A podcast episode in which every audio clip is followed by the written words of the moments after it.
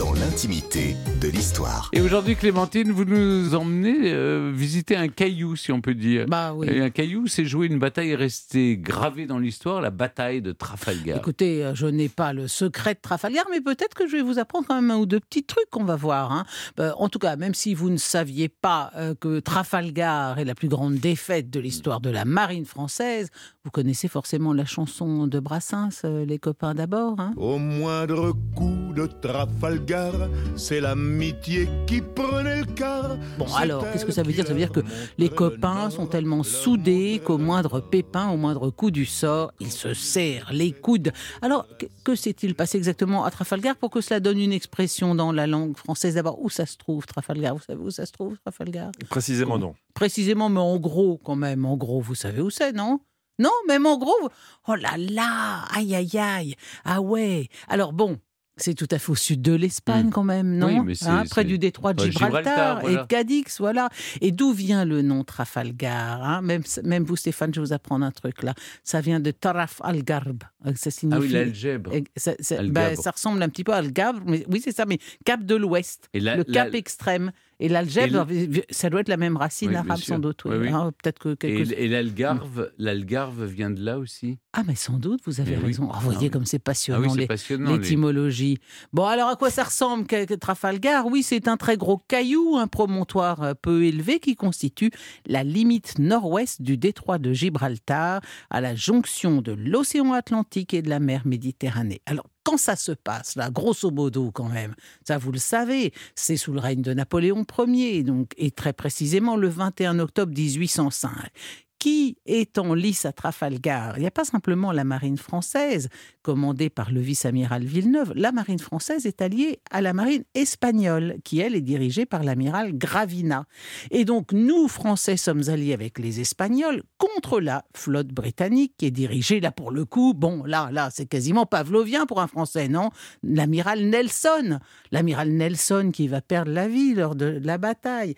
Et ce jour-là, c'est ça qui est particulièrement vexant, humiliant pour la marine française, c'est que la marine française et espagnole est supérieure en, en nombre. Nous avons 33 navires contre 27 seulement contre les, euh, les- pour les Anglais. Ça fait bon six bateaux de différence, c'est pas énorme, mais enfin grosso modo, on domine en, en nombre. Et ce sont les Anglais qui gagnent grâce à un renversement complet de la tactique habituelle de combat en mer. Parce que comment comment se combattent deux flottes habituellement en, en mer? Elles se disposent en long- deux longues files perpendiculaires au vent, d'où le terme d'ailleurs de vaisseau de ligne, et elles naviguent l'une vers l'autre, elles remontent toutes les deux lentement le vent, en se croisant, elles se canonnent. Donc ça fait pas beaucoup de dégâts, si vous voulez, parce que vous avez, vous avez guère le temps. Vous êtes là, vous êtes poussé par le vent, donc le temps que vous passiez devant le bateau adverse, vous, vous tirez, mais après, vous, vous poursuivez votre chemin.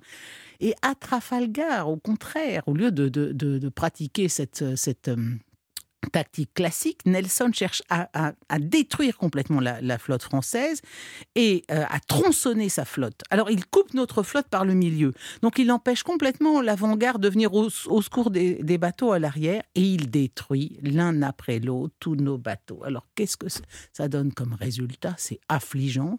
Il y a eu 4400 morts côté franco-espagnol contre 448 Ah oui. côté anglais. Et le coup de Trafalgar, donc c'est cette façon de procéder extrêmement rapide, tronçonner la flotte comme ça, c'est devenu synonyme de manœuvre inattendue et décisive. Voilà ce que c'est qu'un coup de Trafalgar. Qu'est-ce qu'on peut retenir d'autre? Oui. Bien sûr, euh, la, la- la grande question de savoir si Nelson a été tué par une balle française ou espagnole. On débat encore de la question. Euh, en tout cas, il a pris une balle dans la colonne vertébrale. Vous savez, il meurt pendant la bataille. Sa dépouille rapatriée en Angleterre dans un fût de Rome. Ses obsèques ont lieu à Saint-Paul, à Londres, le 8 janvier 1806. Quant au bateau de Nelson, eh bien, le Victory, il existe toujours. Il est chouchouté comme un bonbon. Il- c'est un bateau musée. Sachez que quand la BBC avait produit une émission intitulée euh, 100 Greatest Britons, c'est-à-dire les 100 Anglais les plus, les plus populaires, les plus grands hommes de l'histoire d'Angleterre, l'amiral Nelson se retrouva presque 200 ans après sa mort à la 9e place du classement, ce qui est quand même pas mal, parce que dans le même temps, Napoléon Ier, dans un, dans un classement à peu près similaire, ne décrocha chez nous que la 16e place entre Jules Verne et Louis de Funès. Ah, bah oui, on a des dirigeants qu'on mérite, hein, qu'est-ce Mm. que vous voulez? Mais merci Clémentine.